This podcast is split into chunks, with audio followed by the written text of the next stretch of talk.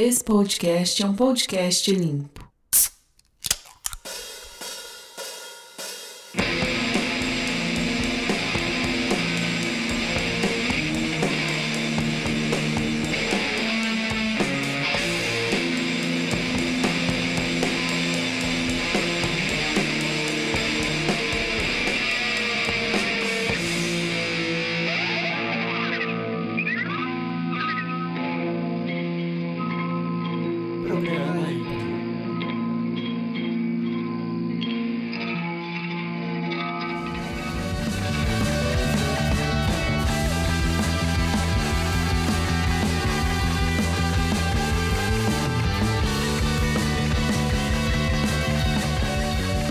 Eu sou o Alisson e começa aqui a segunda edição do programa Intro. Uma edição de retomada diante desse cenário tão incerto e difícil aí da pandemia. E nesta edição vamos com uma entrevista que fizemos com a banda Sound Mirror no final do ano passado, em uma época que a gente mal imaginava aí que estava por vir. Essa edição foi gravada mais ou menos quase próximo ao meio de dezembro de 2019 de, e devido a diversos contratempos ela veio ao ar só agora. Desde já eu queria agradecer a banda Sound Mirror que disponibilizou o tempo. Queria agradecer o Estúdio Flamingo, também o espaço que foi utilizado para gravação.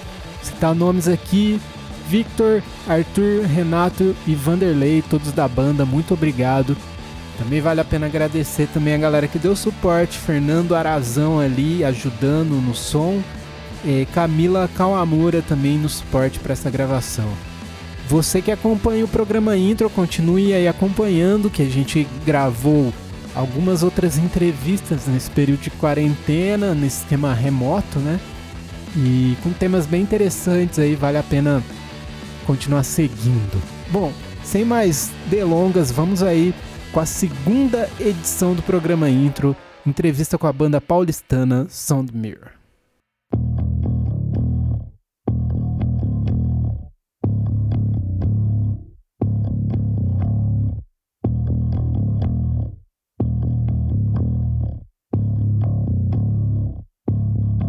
Começa aqui mais uma edição do programa Intro e nesse dia temos a presença muito interessante, muito legal de uma banda bem massa, já vou falar o nome. E tivemos esse contato, rolou essa, essa instância aí da entrevista e eles também fizeram o convite de vir aqui no estúdio, quase casa aí da banda, pra gente estar tá bem familiarizado aí com, com o ambiente e tal. E nesse programa a gente vai trocar uma ideia aí com a banda Sound Mirror muito obrigado pela presença aí, rapaziada. Pô, valeu demais. E, pô, no gravando, só citar o nome, Estúdio Flamingo. Vamos, vamos começar a se apresentar aí, cada integrante da banda, começando por você. Pode ser, é, Renato Suyama, canhoto, guitarra. é, eu sou canhoto, fazer o quê? É, eu sou Vanderlei Reis, eu sou baterista. Eu sou o Victor Dariano e sou baixista. Eu sou o Arthur May, guitarra, destro. Pô, e já começando assim, vamos até para conhecer um pouco da, da banda, do que cada um fazia, como é que isso tudo surgiu. Tô ligado, a gente se encontrou num, num, num show ali na Galeria 7 ali e soube um pouco do, do começo disso, que tinha uma instância ali mais Vanderlei e Arthur. Mas como é que se formou? Como é que vocês foram se encontrando? Como é que vocês chegaram nessa formação de banda mesmo, assim, sabe? A história da, da banda começa lá em São Carlos, na época que eu fazia faculdade lá, o Vanderlei também. Lá nós tínhamos já nós tínhamos um grupo de improviso livre experimental, é, que era Os Maníacos Sims. Um, e desde então a gente já nos conhecíamos musicalmente, já fazíamos coisas juntos lá em São Carlos. Uh, depois de formados, a, a vida nos trouxe para São Paulo. E a ideia foi começar a ter um hobby, um, mais só para aquele famoso tirar o estresse, né, do dia a dia. E falando, porra, vamos montar um, um retomar um núcleo simiomaníaco A ideia era São ter Paulo. um, um núcleo paulistano dos É. maníacos Siemens. Que tinha uma galera, né? Uma galera, Dava tinha- para ter núcleo mundial. do- Ah, da- Esse era o plano, essa sei lá. várias células em diferentes cidades. No auge tínhamos oito, in- é, tinha oito, oito integrantes no auge, sei lá. É, e ensaiávamos numa sala menor do que essa, sei lá. mas enfim. Ah, e então, mas aí nunca che- chegamos a, a, de fato a se tornar um projeto, né? É, a gente chegamos a fazer dois ensaios com Em o São- Jubas ainda, né? Numa- Em, em São Paulo. em São Paulo. Tinha esse grande parceiro nosso, É. Salve Jubas. Mas aí até que um dia. Famoso o- Jubonauta. o Jubonauta, salve Jubas. é, que também membro dos, dos Maníacos Siemens de São Carlos.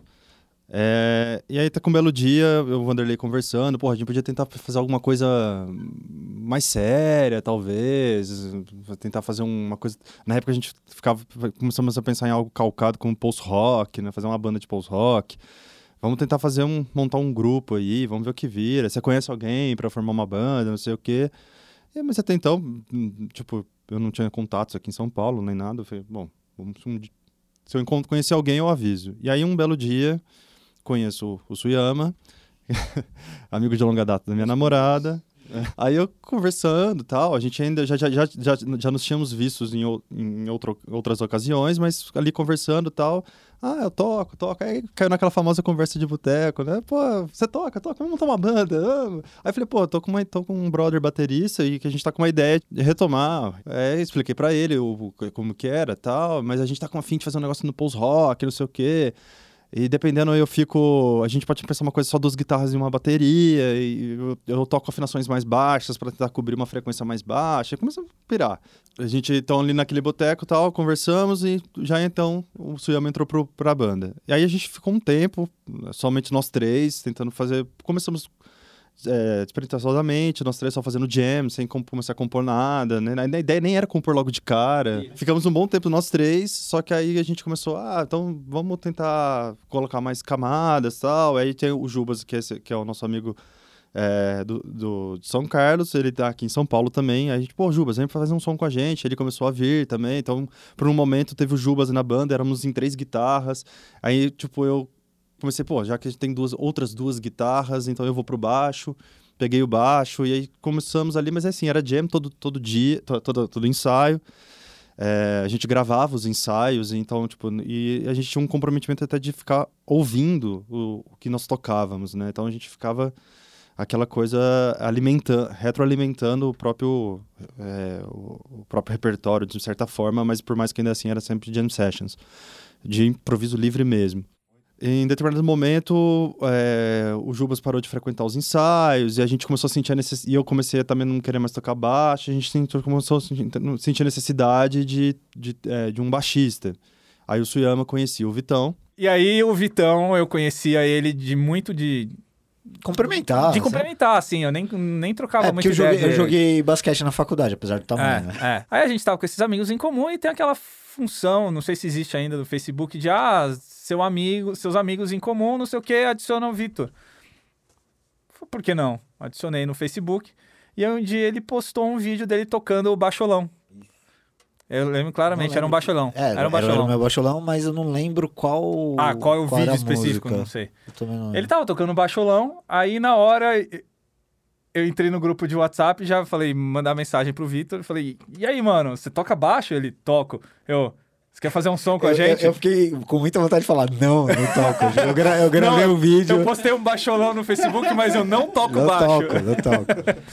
E, e aí eu falei, ó, a gente faz um som toda semana e você quer tocar com a gente? Ele, ah, mas o que som vocês tocam? Eu falei assim, a gente não toca nada específico. A gente Não, ele falou que era entra- post-rock.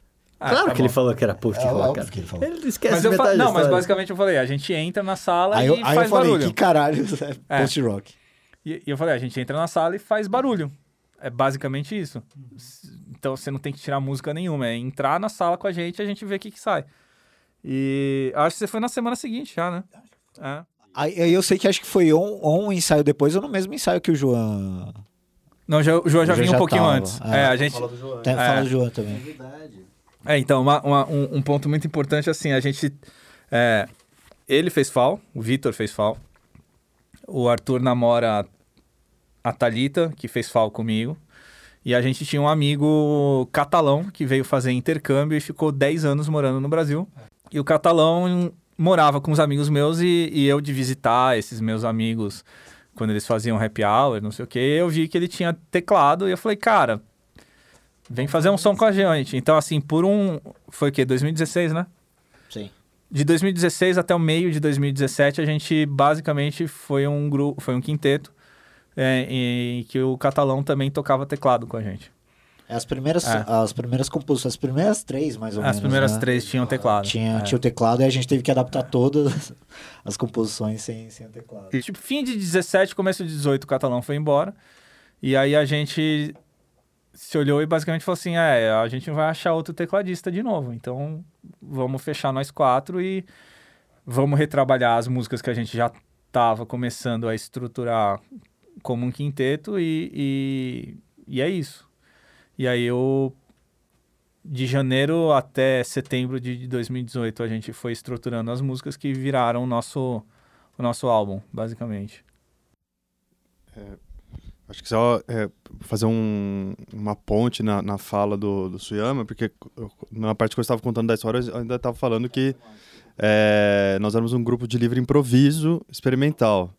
E nesse processo, quando o Catalão entrou para a banda e o Vitão também, é, ainda era um, um grupo de livre improviso, só que ali come, é, quando começou a ficar tipo começou a ficar legal porque não- tinha, tinha, tinha sintetizadores do, do catalão tinha o baixo tinha as duas guitarras e a bateria começou a ter corpo o negócio a gente começou a, a gostar da- dos temas que surgiam nas jams e como a gente sempre reouvia o material a gente falava chegava no ensaio seguinte a gente falava porra vamos retomar aquele tema ficou legal. Só que assim eram só temas e a gente ficava tocando, tocando, tocando exaustão, takes de 20 minutos, takes de meia hora.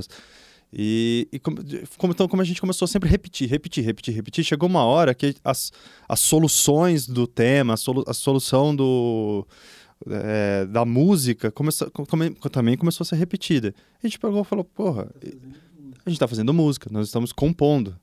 Então aí a gente falou, não, então agora vamos fazer direito. Então a gente pega, nós pegamos esses, é, esses temas, sentamos e começamos a escrever. Começamos. esse- vidro aqui era, era a nossa lousa, a gente escrevia nele com canetão. E, tipo. E aí a gente começou realmente a compor as músicas, assim. Né? E nós, nós, nenhum de nós somos músicos é, acadêmicos ao ponto de escrever partitura e tudo mais. E, e então, tipo. Mas a gente. Ali, sim, estávamos compondo, né? Então, foi só era a janela que eu queria dizer é que quando o catalão é, foi embora, por exemplo, que o Suyama disse, ah, aí a gente pegou e falou, porra, então vamos assumir nós quatro, vamos é, é, é, retrabalhar as músicas para dar certo sem os sintetizadores. Ali nós já tínhamos músicas fechadas.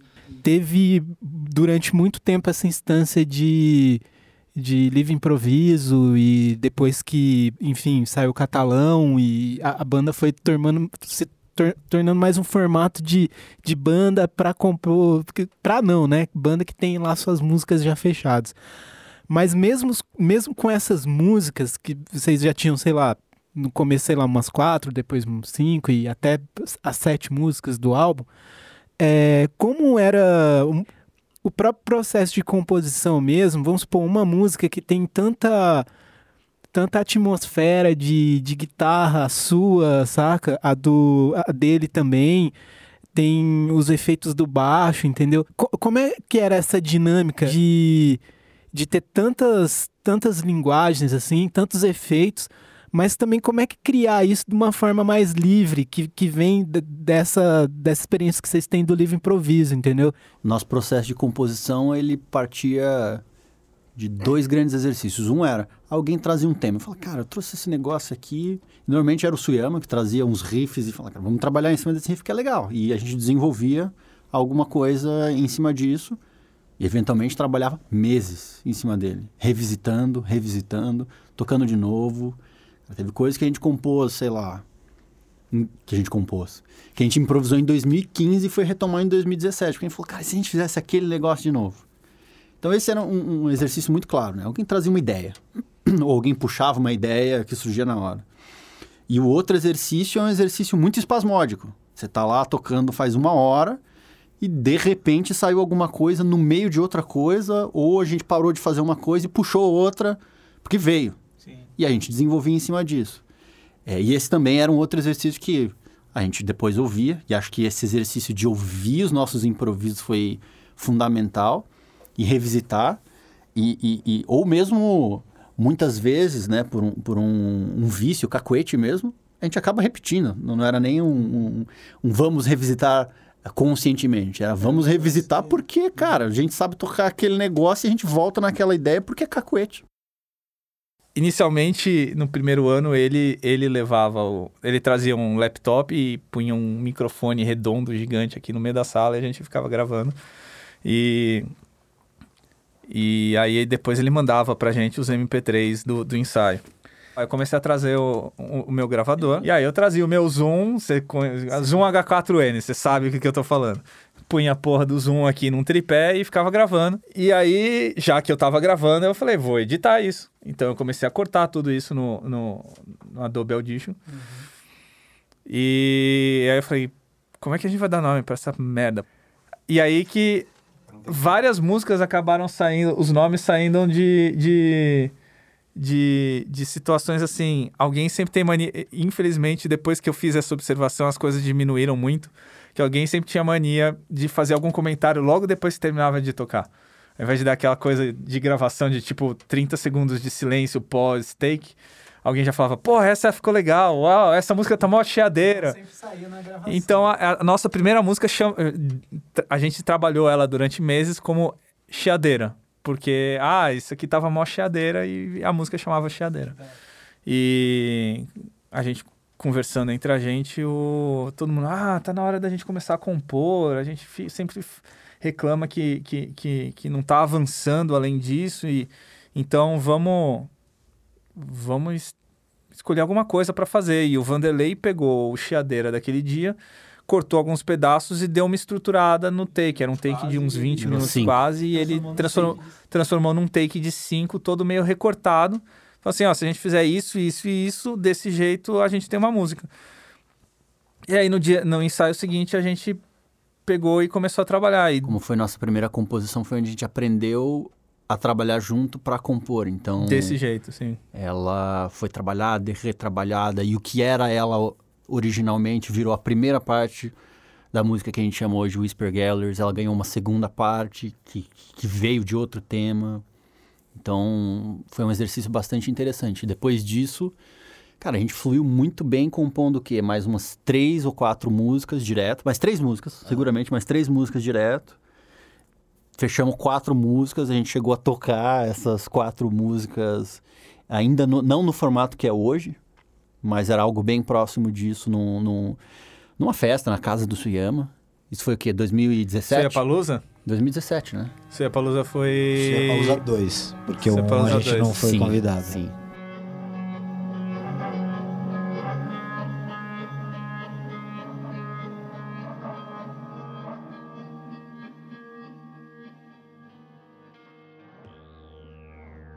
E, e- e nesses ensaios, assim, é claro que, não, sei, vocês ficavam bem focados num, num, num- tema em si, ou você também abriam.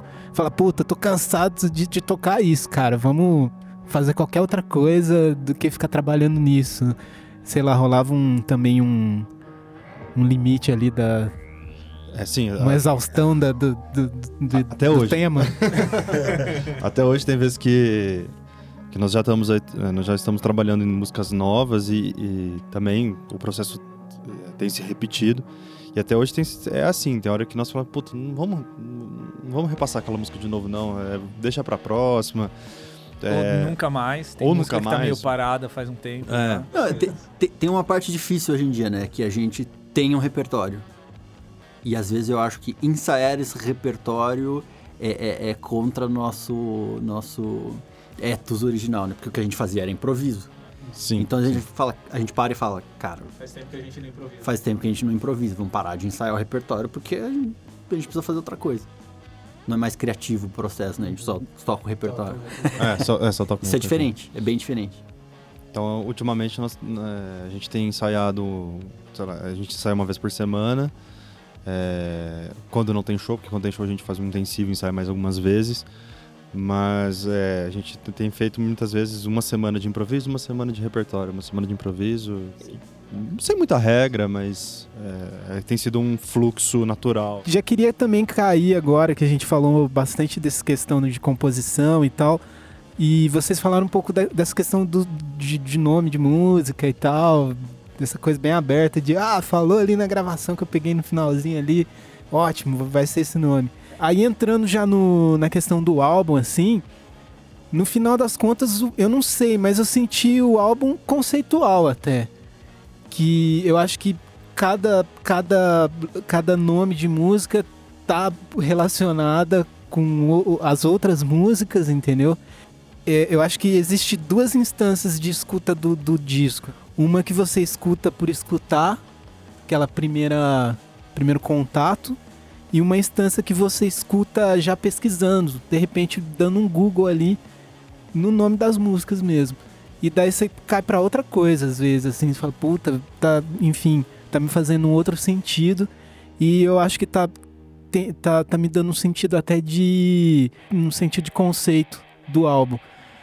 O álbum que tem o próprio nome da banda, né, Sound Mirror, ele, ele tem um certo conceito e ele, de certa forma, tem uma narrativa da Stuka até Warner Devices, assim, saca? Tem, tem, tem sim. É, é- e é até um, um exercício que é anterior ao próprio álbum, né? Que é o exercício de qual é o nome da banda. Então, eu, Começar daí, É. né? Só o nome da banda já, é uma- já dá uma história, assim. a, gente, a gente sentou algumas vezes no Centro Cultural São Paulo. E, e, meu, a gente sentou assim com folha de papel em branco e, e ficava. E post-it e ficava escrevendo assim: Meu, a gente tem que definir o nome dessa. eu vi dessa até uma dessa banda." postagem no Instagram que tem uma mesa Ah, cheia é, de é, post-it, é, né? Fizemos Falei, sessões, caralho, sessões e velho. É tipo, sei lá de- que os caras jogam os papel para cima. Ah, não, e foi, Foi. e foi muito louco, porque assim, a gente. Antes de ter o nome das, das músicas, a gente fala, a gente tem que ter um nome de banda. Porque durante anos a gente se auto-intitulou Flamingo Sessions. Porque a gente ensaia no, no Flamengo, É, o então primeiro aqui disco são é os esse, Flamingo né? Sessions. Flamingo Sessions. O May é o, é o, é o arquiteto, é o único arquiteto que, que, que segue a profissão de arquiteto, mas ele tem algumas paixões. Uma delas, uma delas é a arquitetura soviética em ruínas. E outra delas é a arquitetura de, de, de cara, de guerra. Ponto. E aí, ele tava pesquisando sabe-se lá o que dentro dessas fissuras dele e encontrou o famoso The Experimental Sound Mirror of Dengue. É isso? É isso? Exatamente. E aí ele falou, caras, É a gente. e se o nome da banda for Experimental Sound Mirror... Não sei se ele falou Experimental Sound Mirror of Dengue ou só Experimental Sound Mirror. É, não lembro também. Só que vocês não queriam nada que tivesse experimental, essas É, paradas. alguém falou Drop the Experimental e aí... e aí ficou Sound Mirror. O, é, o Sound Mirror é um ele, é um ele, ele foi uma tecnologia encontrada na época da Primeira Guerra Mundial para poder de- detectar aviões à distância. Ou seja, é um, é um radar. Só que é um radar primitivo, porque é na época que não tinha tanta tecnologia. Então a gente está falando de Primeira Guerra Mundial. Então nada mais é do que um grande espelho acústico em concreto. Que a Inglaterra construiu vários ao longo da costa do, do, do, do país para poder é, detectar os. Na época também os aviões eram mais lentos, eles faziam barulho pra caramba. Então esses espelhos acústicos capturavam o som do avião a quilômetros de distância. E, e como o, o Reis disse, isso quando eu, come- eu, eu, eu vi, na, na ocasião eu estava vendo, como ele disse, eu sou tarado pelo negócio, eu fico entrando em sites de ruína, não sei o quê. Eu estava vendo um dia que surgiu Ruínas.com.br surgiu, surgiu essa, uma, um, um link lá, Ruínas de Sound Mirrors. Eu comecei a ver, eu falei, cara, esse negócio tem, ah, não é só um nome, né? Não é só um nome espelho de som, né? Não é só isso, é, é um negócio que está em decadência, é um negócio que traz uma ele traz é, informações, de- colagens, né? Porque os caras usavam três é, sound mirrors diferentes para poder é, montar um único. Falei, cara, isso tem muito a ver, vou levar pros caras. E foi bem na, na reunião da DR, isso daí. Foi na última, que a gente, porra, se a gente não sair daqui hoje, a banda vai acabar. Aí eu, aí eu timidamente falei, gente, então eu tava vendo um negócio desse nome aqui. Aí todo mundo gostou e foi, Aí virou o nome da banda. Então a banda chama Sound Mirror, o disco vai se chamar Sound Mirror. Não é que isso vai se repetir para os próximos trabalhos, mas é pro, pro trabalho de debut, foi, foi isso. É, então tá, nossa, nosso disco vai chamar Sound Mirror. Então, é, então vamos, vamos, fazer, a de- vamos fazer uma derivação de, de, disso. Então, é, ou os nomes derivam da tecnologia de radares é, primitivos, né? Então é o Warning Devices, que é, tipo, é, Whisper Galleries, que Whisper Galleries, na verdade, é, é uma base, é a base do Sound Mirror que os caras entravam e punham um microfone lá dentro para também que dava uma reverberância lá dentro que também ajudava. Então, tipo, tudo ou tem a ver com a tecnologia ou tem a ver com essa temática de guerra aérea.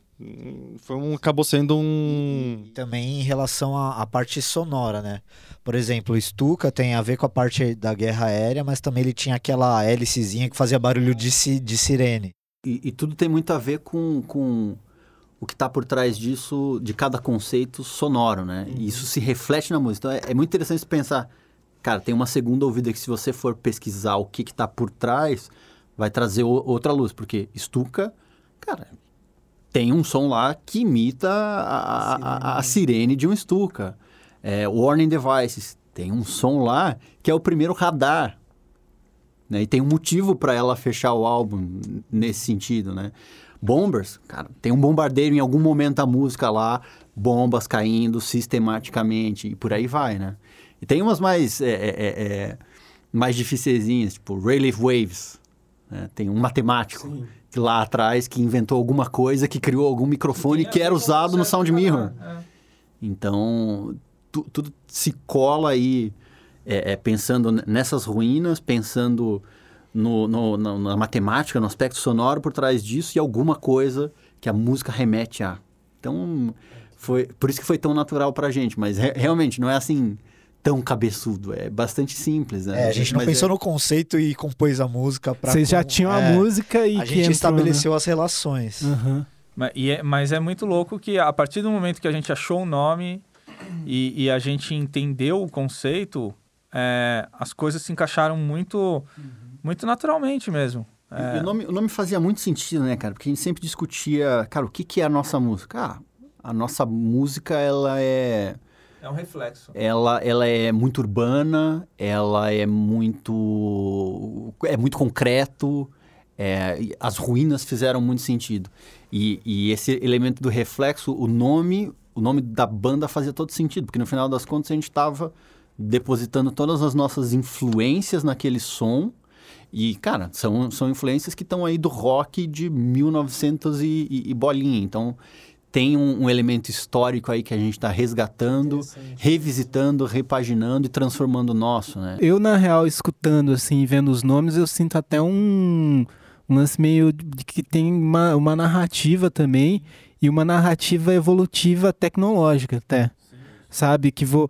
Tem uma, uma coisa, tipo, mais sensitiva, assim, sei lá, Stuka, Bombers. Que, é um- que eu acho que remete mais para um lance de guerra. Mas depois você vai passando por algumas outras coisas e algumas novas tecnologias usadas, enfim, que substituíram até o Sound Mirror, saca? Essa parte foi proposital. é, é- é engraçado que ainda no conceito, então, também para não nos prolongar muito nessa questão, mas ah, o Stuka é um avião da Segunda Guerra Mundial, né? É um- que é bem depois, é uma época que uma época já de radares primitivos ainda, mas já radares próximos aos radares que nós temos hoje. E então foi uma forma da gente en- en- encontrar para tipo, porra, en- encerrar. Por isso que é a música de encerramento do disco, porque é, é uns. Ah, ela abre, pode crer, a gente encerra shows. Membro inverterado. Encerra shows, mas a gente abre ela, CD com ela. CD, assim, eu sou... É, mas o. A, a o- gente o- termina o disco com Warning Device. É, sim, sim. É, mas o, o encerramento de show vem aí também, porque o, o, o Stuka, de uma certa forma, ele simboliza o fim do, do Sound Mirror. A obsolência. Obsolência. Obsolescência.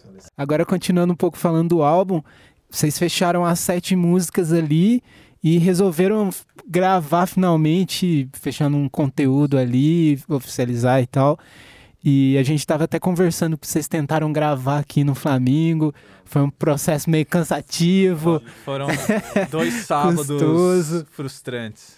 E depois juntaram uma grana ali, foram pra um estúdiozão foda, massa, no Family Mob ali.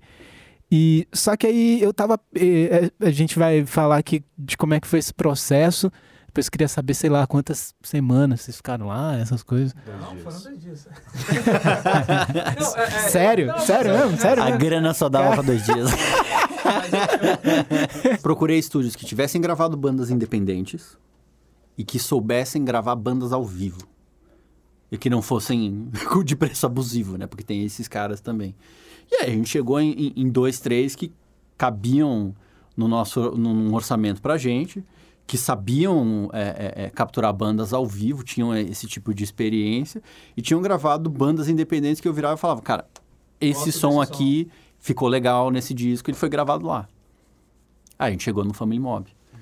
E é, não só o Family Mob, ele, ele mandou para e-mail para dois, três estúdios e o Family Mob Respondeu respondeu assim de uma maneira Solicitar. sa- su- super profissional e ao mesmo tempo super super atenciosa, assim, de um E jeito. falou, vem aqui, cara, vamos Sim. conversar. Vem conversar com a gente. Massa. Super aberto. Super aberto, que é uma banda que é o que é o mesmo... que é, o- é. é o- é o que você gostaria que qualquer Estúdio, pessoa é, profissional fosse. fosse, entendeu? Que é um estúdio que ao mesmo tempo grava banda grande, mas Sim. também tem essa super abertura pra uma sim. banda que não tem nenhum álbum, né? Exatamente. E é muito, muito legal. Mas sabe que eu fiquei pensando também? Que, por exemplo, vocês foram para um estúdio grande, né? Para os padrões atuais, né? E por ter também essa essa essa essa vivência aí do, do improviso, né? até que ponto um estúdio que você tá indo lá pagando e você tem lá, pô, eu tenho duas horas, tem, sei lá, dois dias, uma semana, o que for, até que ponto também isso você fala, nossa, será que, pô, vamos, mas será que, sei lá, isso não pode engessar um pouco ali o nosso, sabe? Porque, enfim, a gente tem uma semana. A gente não pode passar disso e chega lá é diferente do que a gente está acostumado. Tem outros amplificadores. Pô, gente que gosta de som é. Quanto mais coisa de som tem, pior Cara, é. a, a- a real é assim, deu medo do caramba. A hora que a gente fechou, ah, sei lá, a gente gravou em agosto. Mas a gente fechou em setembro? Foi setembro. Foi setembro. E a gente fechou, sei lá, em junho. Cara, a gente tava ensaiando duas, três vezes por semana em algumas semanas, quando dava, porque a gente tava com medo. Falei, cara, se, se- se a gente, se a gente gastar um dia é, pra passar duas músicas, a gente não consegue fechar. Porque A gente tem que fechar sete músicas em dois dias. Na hora que a gente agendou o estúdio, a gente já sabia que eram sete músicas. E aí a gente, inclusive. A, a, a gente. Não, e a gente pesou pro lado do, do engenheiro, do Hugo, que ele veio visitar a gente aqui para conhecer o som. Ele veio dois ensaios seguidos conhecer a gente e, e- e conhecer o som e ver o- qual que ia ser a, É pra A- ele poder também a encrenca- planejar, né? para ele se planejar. E, e, assim, com cinco minutos que a gente conheceu ele e ele viu o nosso set de sete músicas, a gente já tava bombardeando ele com questões do tipo. É, a gente consegue fazer três músicas num dia e quatro no outro. A gente tá querendo separar isso de um jeito e isso no outro. Vai ser tudo ao vivo ou, vai fazer um pouco separado? Vai ter overdub? E e uma coisa que foi legal também, que partiu dele pegar e falar assim, que nós estávamos nessa coisa, a gente grava ao vivo, a gente grava separado, e foi ele assistindo nossos ensaios e falou, vocês são uma banda para se ver tocar ao vivo, vocês têm que gravar ao vivo. Então foi ele que, é, de certa forma, impôs essa metodologia para nós de gravar gravação ao vivo. Então, mont- então eles foram lá, montaram a- todo um set para nós quatro tocarmos dentro da mesma sala, Se olha- se olhando, igual a gente faz aqui no, no Flamingo. É, foi nada. Então, o processo de gravação lá no Family Mob foi nada mais como um, um outro ensaio, É. um ensaio É. nosso. Com a diferença que os instrumentos de corda estavam. Os, os, os amplificadores estavam microfonados e isolados da bateria. Então, assim, se você tirasse o fone de ouvido, você ouvia basicamente só a bateria. E, e É, a tava gente- tudo completamente sim, isolado. é, é. na- E o resto tudo em faixas. linha. Assim, a, Mas o- a bateria soava tão lindamente na sala, cara. Era assim, era, era lindo. Foi difícil voltar. E cada um tava com um retorno individual e. e controlava o com- retorno. Completamente demais, controlado demais. o retorno. Sim. A estrutura que eles, que eles têm foi, foi assim. Não, isso Foi muito, foi muito é até legal. um lance interessante, porque vocês, em questão de produção musical, vocês já chegaram com as músicas prontas, né? Mas teve toda essa, essa questão do Hugo que o álbum também existe ali e tal. Tem uma, uma porcentagem muito grande da colaboração dele, de, de, de- daquela ideia sonora, ele conseguir tirar aquilo lá tecnica, tecnicamente. Sim, totalmente. O Hugo foi super firmeza. É, até ele chegou a dar uma pré-produzida, ele chegou a fazer alguns comentários de estrutura de música, que a gente, pô, troca de acorde. O cara tem um ouvido absoluto, ouvindo a gente tocar, ele pegou e falou assim... Em dois minutos, coisa que a gente demorou dois meses pra, pra, pra desenvolver. Em Não dois minutos perce- ele falou: Vocês estão fazendo isso? Muda isso aqui um pouquinho que vai ficar melhor. E a É. gente. Tá bom. É. Então ele que- chegou, que a, dar, demais, chegou a dar uma pré-produzida também. assim. Então, assim, o processo todo foi muito legal. E a partir do momento que a gente fechou as datas e falou, putz, vai ser o Hugo que vai gravar a gente, ele estava super aberto de vir aqui conhecer e, e, e falar, olha, isso não, não, vai, não vai existir uma grande pré-produção, porque vocês vocês não são uma banda profissional e a gente não tem tempo de, de fazer uma grande pré-produção, de escolher timbre e falar, putz, nessa música o Vanderlei vai usar essa caixa e esse bumbo, nessa outra música vai ser assim, mas dentro do possível, dentro das limitações de tempo e grana que a gente tem, a gente vai burilar um melhor pouco mais, possível. o melhor possível. Sim. E, e ele foi o cara que mixou o, o- o disco também, então é, teve uma extensão desse processo. Ele estava lá com a gente na sala e ele capturou muito do que a gente queria que, que, que, a gente fizesse na gravação, que, que a gente queria fazer na gravação e como a gente queria que soasse, né? Claro que ele, ele sempre dizia pra gente, cara, tem que soar como vocês são ao vivo. Mas ele também deu espaço pra gente dizer, tudo bem, mas a gente quer fazer alguma coisa aqui nessa entrada. Então, no processo, o processo de mixagem que ele entregou pra gente foi, assim, incrível também. Não, é até um lance que, tipo, é um, é um desafio mesmo para até ele, como ele gravou e mixou, porque o que você tem no, no conteúdo final ali, é claro que a mixagem tem todo o trabalho ali de você equilibrar tudo aquilo e tirar algumas coisas e, enfim, dar aquela lance quase artesanal mesmo, com o som, mas tudo que tá ali, vocês também estão tocando no show. Então é uma banda que não é uma banda de plugin.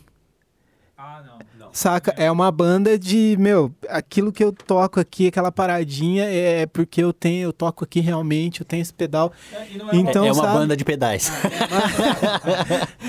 é, é um disco que é muito fiel ao que a gente toca ao vivo e, Muito fiel E- não, é 100% fiel, eu acho. e sim, Sim. exceto quando a gente erra. Mas tem um, um negócio que é interessante que acho que o, o capturou é, muito bem quando ele ouviu a gente e, e acho que isso tem muito a ver com ele tem insistido a gente gravar ao vivo e ser o mais fiel possível ao que a gente toca ao vivo. É, cara, a gente tem uma cacetada de camadas já no que a gente faz, sem nenhum overdub, sem nenhum outro recurso, sem nenhum outro plugin, Sem nem tecladista. sem tecladista e não passa mais nada, cara. Sem tá, tá tecladista, tudo ali catalão. tudo preenche, né? Então é, é, é- é um processo bastante. A, a nossa gravação foi, foi muito genuína nesse sentido. É até uma pergunta que eu gostaria de fazer, que quem me masterizou o álbum foi o Davi Menezes, que tem um, um portfólio de trabalhos daí, sei lá, do, do histórico recente do hardcore brasileiro até, saca? Ah, Não, o, Da- o Davi Impressionante. É uma, o Davi é uma E- pessoa incrível. E como é, e como é, e foi através do, do Family Mob que foi pra ele? Como é que foi Eu, isso? eu sou editor de vídeo e num dos meus freelas eu acabei conhecendo o Davi porque ele fez o áudio. Aí chegou na hora da gente masterizar, a gente olhou pra, porra, quem vai masterizar? E a gente pesquisando falou assim, cara, nunca é bom o cara que, mis- que mixou ser o mesmo cara que masteriza. Tem que ter ouvidos diferentes. E aí eu falei, cara, eu só conheço um cara, é o tipo, é o Davi. Vamos falar com o Davi. E o Davi faz a mesa de som do Ratos Do de Porão ao vivo, vi. cara, entendeu? Nó, tipo. Gravando no Family Ah. Mob, então... e ele é, ele é parceiro do Family, Family Mob. Mob Quem também. precisar gravar no Family Mob, se quiser, tem a opção do Davi. Davi da Vox. O, o estúdio dele chama Rolo de Lata. Davi é. Cara, o Davi. Davi é firmeza, cara. É ponta firme. Você precisa de alguém pra te resolver problema de áudio, é o Davi, E, cara. e é uma coisa muito interessante, assim. Eu digo mais por- pelo, pelo, pelo lance alternativo de ser, assim. Que é tipo, toca em banda alternativa, tá muito acostumado com aquele. É que hoje em dia tá mais diferente, né? A galera hoje em dia tá tendo grana pra mandar ma- master na Califórnia, então tá tudo mais, tudo mais acessível. Até ir gravar fora também. Mas eu acho que o Alternative teve muito aquela instância da gente, co- como, uma, como ouvinte ou uma banda, se acostumar com o som do alternativo brasileiro. E às vezes chegar numa instância ali que você tá no Family Mob mixando e aquilo lá já é o supra-sumo do que eu consigo ouvir, velho. Sim. Fala, meu, aqui pra mim não precisa de mais. Não, você não tá entendendo. Saca? no- E, ah, e, e- e- e aí eu fico imaginando, é claro que tipo, você vai escutar o som de outras bandas do mainstream ou de outras bandas que já estão mais. Você repara, você entende o som dos caras. É, que nem sempre você tem acesso ao que foi mixado e o que foi masterizado. Mas vocês sentiram ali, foi uma surpresa na hora que chegou um- o material masterizado, assim, depois? Cara, a gente já ficou surpreso ao na, na- ouvir na gravação. os monitores É. no dia da gravação. É, o que- a gente- é- eu queria falar. Vem escutar o take É, aqui. a gente, a gente fazia o take, a gente fazia o take, tá pronto. e aí ele fala assim, vem aqui na sala de controle. E, cara, no Stuka, a hora que ele pôs uh, o Stuka, a gente tinha acabado de gravar o Stuka, ele pôs no monitor, a hora que ele pôs aquilo pra tocar, a gente assim, tá pronto. Não, a gente vai mixar, mas não... Pra quê? Mas, mas foi, um, foi um choque, cara. É, eu, posso falar por mim, eu não sabia que a gente soava daquele jeito, É, né? Então, ouvir a gente gravado foi uma experiência, puta, foi revelador. Falei, caralho, a gente soa assim. Mas, mas teve choque. É quando a gente recebeu a mix e quando a gente recebeu a master. Eu, eu não manjo muito da, da, da, da produção de som, de, de som. Então eu nem entendia direito o que, que era uma mix, o que, que era uma master e a diferença entre essas duas etapas. Mas eu recebia os arquivos, escutava, eu falava, cara, Onde vai parar isso, né? É, en- então foram, foram três choques, né? O primeiro foi se ouvir gravado. Depois foi o choque da mix. Depois foi o choque da master. Encerramos o processo de mix já falando, mano, não tem como melhorar. Aí vieram as masters. Puta merda, tipo. Cada, realmente, cada arquivo que nós recebíamos era, um, era uma emoção, assim. A gente ficava super empolgados. E esse álbum foi lançado de, uma- de forma independente, né? Ou tem um selo por trás? Totalmente independente. 100% vocês independente. E vocês pensam assim, teve uma, alguma prensagem, alguma coisa física, assim? tem um sonho, mas é, de momento não, é só, só, só as- todas as grandes plataformas de Uhum. streaming. Então quem quiser ouvir a gente, a gente tá no, no, no- na Apple Music, antigo iTunes, tá no Spotify e tá no Deezer também.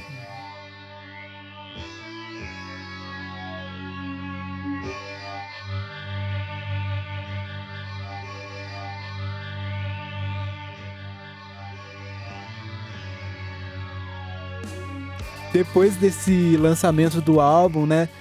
Vocês já vinham fazendo alguns shows, assim. E qual que é até a envolvência mesmo da banda com essa questão de, de agendar os shows e também a- essa envolvência da banda que acaba criando também com outras bandas da cena alternativa, já até de parceria mesmo. Se vocês estão arquitetando isso melhor, assim, então ou já tem um- uma rede de uma galera que vocês conhecem, de outras bandas, que fala, meu, um dia vamos marcar aí a gente com vocês tocando junto e, saca? E, enfim, e falar dessa questão dos shows, eu não sei, os shows foram todos em São Paulo mesmo, por enquanto, e, sei lá, tem um planejamento de, sei lá, fazer uma, aquelas mini tour de um final de semana em, em outro estado, talvez. É, A, a real é que a gente toca muito pouco, né? A gente focou muito eh, durante um, um bom tempo em, em produzir as músicas, em compor sete músicas. Chegou lá em, em 2018, a gente gravou, fez um show. 2019 a gente lançou o disco e fez mais um show, mas a gente tocou muito pouco. E- Esse ano a gente fez um, um- um show bastante interessante, porque tem um, alguns amigos nossos de uma banda que eu acho super fã, que é o Like a Bot. São os nossos grandes parceiros, pra falar a verdade. São grandes parceiros. A gente fez o, o show de lançamento do álbum. A gente fez com eles ah, no Jai Club esse ano. Foi muito bacana isso. E acho que a, agora que a gente passou por todo esse trabalho de composição, lançou o disco, acho que a, no- nossa grande vontade é, é- é tocar mais. E acho que se apoiar aí nas, nas casas independentes de São Paulo e nessa rede de bandas é, é fundamental, né? Não tem como a gente fazer tudo sozinho. Mas a gente tá tentando. E agora a gente meio que vai encerrando já, chegando no, no, no final da entrevista. Escutando o som da banda, a gente repara em diversas referências, assim, mais. que vem em mente mais rápido, uma coisa que- de, de escuta desde a infância ali, do rock. Vocês até falaram em uma ou outra, Pink Floyd, algumas coisas um pouco mais contemporâneas, de bandas um pouco mais contemporâneas também. Mas eu fiquei, fiquei na, na- pensando também se, por exemplo, a banda tem al- alguma referência, assim, que seja até bem mais contemporânea mesmo, sabe? De alguma banda aí que tá ainda aí tocando e há pouco tempo, e, enfim, uma banda aí do, criada no final dos anos 90, essas coisas, sabe? Que, que seja uma. que foi uma referência, mas também é uma coisa nova, entendeu? Que seja aquele underground da referência, sabe? Ah, é, po- posso sacanear? Eu quero fazer, na verdade, eu quero inverter a, a pergunta. Que bandas vieram na sua cabeça a hora que você ouviu o nosso som? Cara, teve uma música que eu fiquei muito, muito emocionado, que é a China Home, que tem um solo de baixo que eu não consigo pensar em outra coisa a não ser Joy Division e New Order, Caralho. sabe? É, eu escuto isso e pra mim hora. é, é muito isso. Não, da hora. Saca? Da eu falo, hora. que puta que pariu, assim, saca? Me dá um. Me dá um, um revival na mente de, de uma época que eu escutava muito essas duas bandas e até, até meio nostálgico, assim, sabe? A, o que eu lembro, assim, é isso daí mesmo. Mas essa questão das influências é muito engraçado. Teve alguma. Eu não lembro quem me falou isso, mas a pessoa me falou assim: parece Radiohead punk, por exemplo. Que lou- Eu achei muito louco, mas, cara, alguém te chamar de Radiohead punk, pra mim é um dos melhores elogios que eu vi no ano, entendeu? Uma, vez eu estava lendo que eu, tenho essa teoria de que realmente, normalmente os primeiros discos são sempre uma uma regurgitada de influências, porque a banda ainda ela não está muito bem formada como uma identidade de banda, e sim como identidades individuais de cada membro da banda. E realmente isso é muito nítido no nosso primeiro disco, porque como, cada um tem suas influências e, e como o nosso som acaba sendo uma colagem, essas, essas influências se mesclam que vira o, o Radiohead Punk, entendeu? Tipo, que misturam essas influências. E, então, realmente, assim, é, é- isso é bem interessante, porque cada um de nós temos influências na essência parecidas, mas muitas vezes di- diversas, né? Tipo, aqui eu acho que nós quatro temos uma formação de rock clássico dos anos 70, mas a- cada um foi indo para um seu som diferente, né? Eu, por exemplo, isso é uma coisa que eu, eu, eu acaba me inspirando muito nas minhas guitarras, assim, eu, eu vou pro shoegaze, eu vou pro post-rock, né? Eu, eu piro em swans, então, tipo, essa coisa de sempre ficar repetindo as mesmas coisas o tempo inteiro e, eh, de certa forma, é o que eu faço. Né, mas é, realmente eu acho assim que você está falando de coisas mais contemporâneas. Eu piro muito em, em anos 90 em diante, é minha influência, né? Tom Morello é um puta guitar hero pra mim. E, mas, por exemplo, recentemente eu fui num, num, fui num show do Lee Ranaldo aqui em São Paulo, semana passada, semana retrasada. Isso. E uma das bandas de abertura foi uma, é uma banda de- é, chama Flor Cadáver. Umas minas. Cara, Sensacional. foi incrível. E- Sensacional. E, já aquilo pra mim já serviu de referência pra certas coisas, vendo a forma que elas compunham, a forma que elas trabalhavam as texturas, e pra mim isso já, já virou referência também.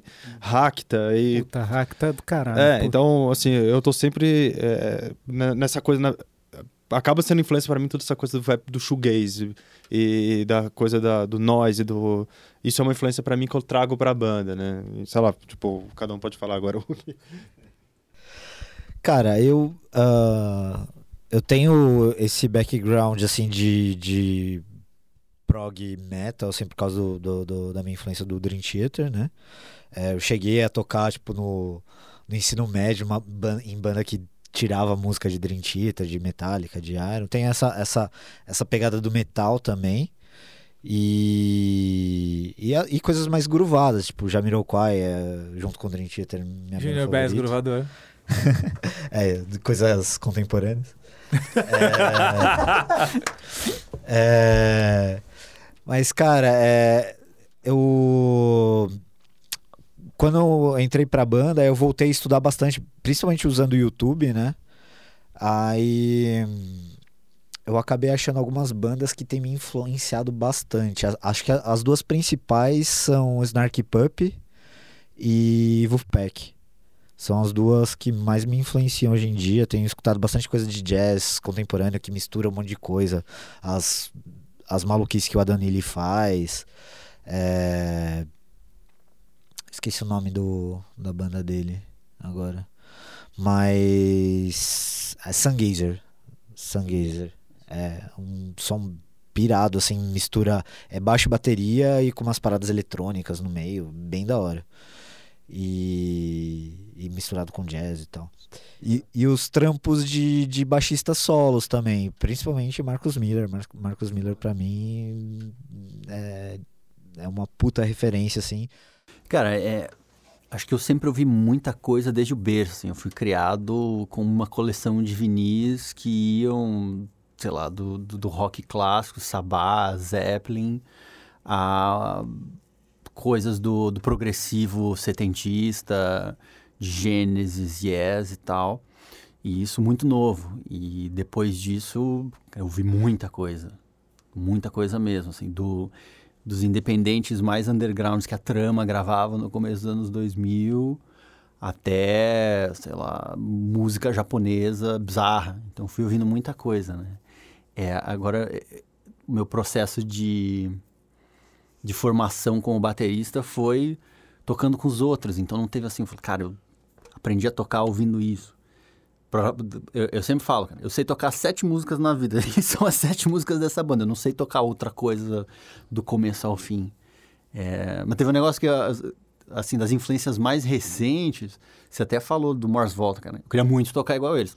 Não tô nem perto disso. o Anthony Parks, o, John Theodore, assim, são, são bateristas que eu fui, falaria hoje, porque eles estão fazendo um trampo. São caras que passaram pelo Mars Volta, estão fazendo um trampo super moderno. No Queens of Stone Age, inclusive. Seria, seria uma referência? Talvez. Sim. Talvez. né? Legal. de influência minha, sei lá, eu acho que a, a primeira grande, assim, que, que é a minha evolução musical recente é Black Sabbath. Tem muito Pink Floyd, que eu e o Arthur somos apaixonados por Pink Floyd. E pra mim muito tem dessa questão de em algumas músicas da gente fazer aquele o que eu gosto de usar o termo de os solos trançados, né, de tipo os dois ficarem solando e ficar um sobrepondo sobre o outro, que pra mim é, é a minha uma das minhas grandes paixões é, que é a Allman Brothers Band, infelizmente pouco conhecida aqui no Brasil, e que eu descobri assim numa madrugada ligando a TV sem querer na MTV, e tava passando Allman Brothers Band, eu não fazia ideia o que que era o que tava tocando.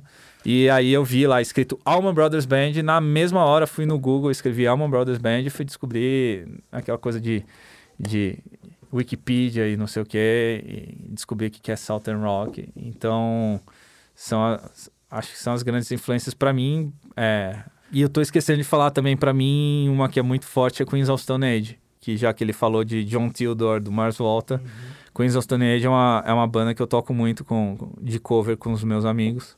Já para encerrar, é, talvez pode parecer um pouquinho meio bobo assim, mas é, vamos supor que cada um de vocês, assim, não sei se che- chegaram a conhecer um, uma escultura sonora que é essas Sound Mirrors, chegaram aí em algum lugar que tinha dessas da Primeira Guerra e tal, não sei o quê. Mas vamos supor que, enfim, vocês estão ali no numa, numa região ali costeira da, da Inglaterra, sei lá da onde, que é de vista para o mar, assim e tal, e tem um monumento desse, sonoro, e que vocês estão justo no, no ponto de foco daquilo ali. O que, que vocês gostariam de ouvir vindo desse além, sei lá? Qual, seria, qual seria o Stuka, entendeu? Saca? É, para mim é guitarra, cara. Um, um grande timbre de guitarra com um grande riff, um grande solo é o, é o que eu gostaria de ouvir num ponto de foco de um Sound Mirror.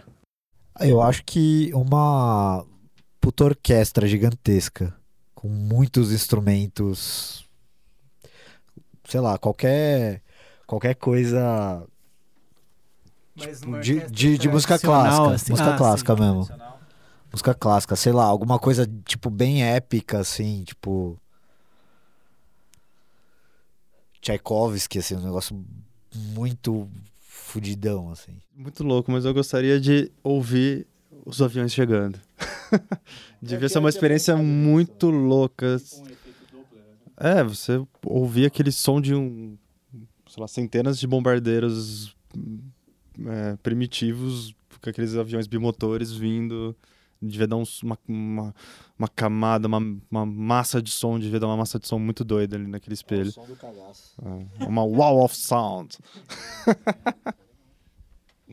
Cara, é- é- é- eu, eu fiquei pensando aqui enquanto vocês falavam e, e eu acho que a ideia do Sound Mirror tem, tem, tem muito a ver com espaço e com, com, com brincadeiras, com som reverberando e refletindo. E aí eu fiquei pensando que tipo de obra cabe aí, né?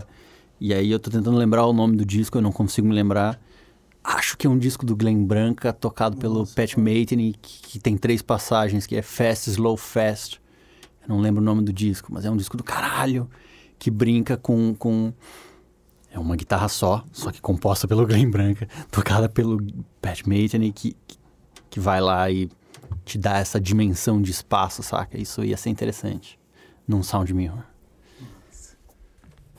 Bom, galera, a gente vai encerrando aqui. Eu queria agradecer pra caramba aí o, essa entrevista. Acho que deve ter sido bacana, acho que trocamos uma ideia legal aqui. E vamos encerrando e falando também é, onde aí, vocês já falaram, mas onde aí a galera consegue escutar, ter mais acesso aí às redes sociais e tudo mais. Cara, a gen- a gente está em, em todas as plataformas de, de streaming para ouvir, Spotify, Deezer, Apple Music, Google Music e afins. É, se quiserem encontrar a gente no Instagram, instagram.com.br soundmirror, ou arroba soundmirror. Estamos no Facebook também, para quem é dessa escola. no Facebook é Sound Mirror Band, barra Sound Mirror Band, encontra a gente lá, trocar ideia é legal, curtir é legal, mas o, o que eu convidaria todo mundo é ouvir o som na sua plataforma de streaming preferida e no próximo show ir lá ouvir a gente, trocar uma ideia também, acho que é, é bacana. Bom, muito obrigado, galera. A gente vai encerrando. Até a próxima edição. Valeu. Uhul.